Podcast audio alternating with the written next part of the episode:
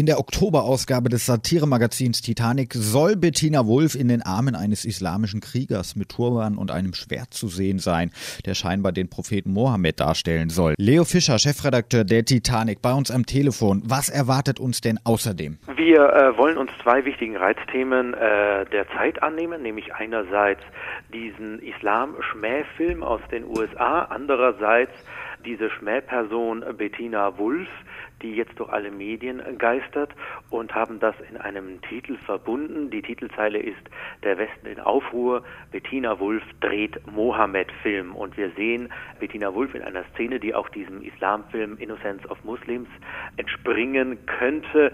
Ähm, es ist eine relativ äh, fragwürdige Szene. Ähm, Bettina Wulff ist ja bekannt dafür, dass sie einen etwas, wie soll man sagen, großflächig angelegten und äh, erotischen Interessenskreis pflegt.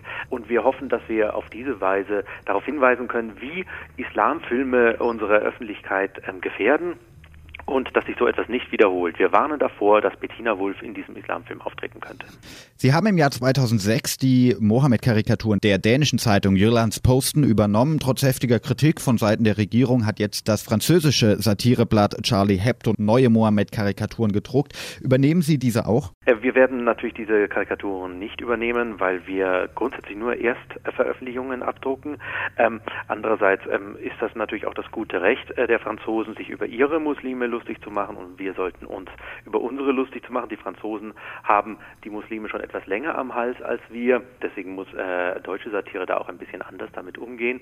Ähm, ich glaube, die Franzosen haben da etwas mehr Erfahrung. Herr Fischer, sollte man das islamfeindliche Video Innocence of Muslims aus den USA in Deutschland zeigen dürfen? Selbstverständlich sollten alle möglichen Filme gezeigt werden und zwar überall und pausenlos. Natürlich darf man auch ebenso sehr dagegen protestieren, bloß bitte nicht mit brennenden Botschaften und Gewalt. Das ist lächerlich, das ist ein bisschen überzogen. Angela Merkel sagte vorgestern in einer Bundespressekonferenz, die öffentliche Sicherheit wäre dadurch gefährdet. Durch eine Bundespressekonferenz, das kann ich mir ähm, vorstellen. Das sind oft sehr äh, langweilige Veranstaltungen, die das gesellschaftliche Leben in Deutschland oft über Monate hinweg lähmen. Also wenn sie damit aufhören möchte, dann kann ich sie daran nur unterstützen. Nochmal zurück zum Heft. Was erwartet uns denn abgesehen von dem Titel inhaltlich? Nun, wir ähm, erfahren alles Wichtige über äh, Bettina Wulfs äh, Vorleben, das ähm, ja äh, einiges zu bieten hat. Und ähm, wir erfahren natürlich auch vieles über die Hintergründe der islamistischen Anschläge in der arabischen Welt. Das wird in äh, über 27 Artikeln im ganzen Heft bearbeitet. Äh, erzählen Sie doch mal so ein, zwei brisante Themen aus äh, Bettina Wulfs Vorleben, wie Sie es nennen.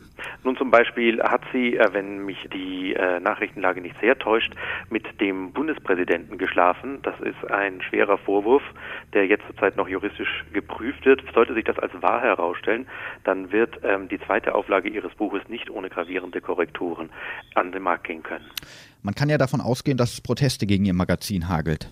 Ähm, nein, wir wehren uns ja gerade gegen die Schmähung des Islams. Also diesen Titel äh, wollen wir insbesondere gegen Prominente wie Bettina Wulff richten, die sich gegen mit einer billigen Islamkritik jetzt zu profilieren suchen. Gerade vor dem Hintergrund der Anschläge fände ich es geschmacklos, wenn Bettina Wulff in so einem Film mitspielen würde.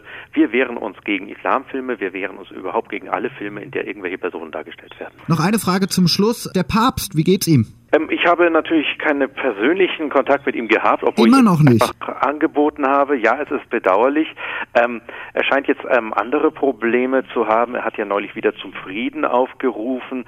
Ähm, das äh, ist ein Thema, das ihn jetzt anscheinend sehr begleitet. Er hat ja auch den Frieden mit Titanic geschlossen. Er hat seine Klage zurückgezogen, hat den Schwanz eingezogen.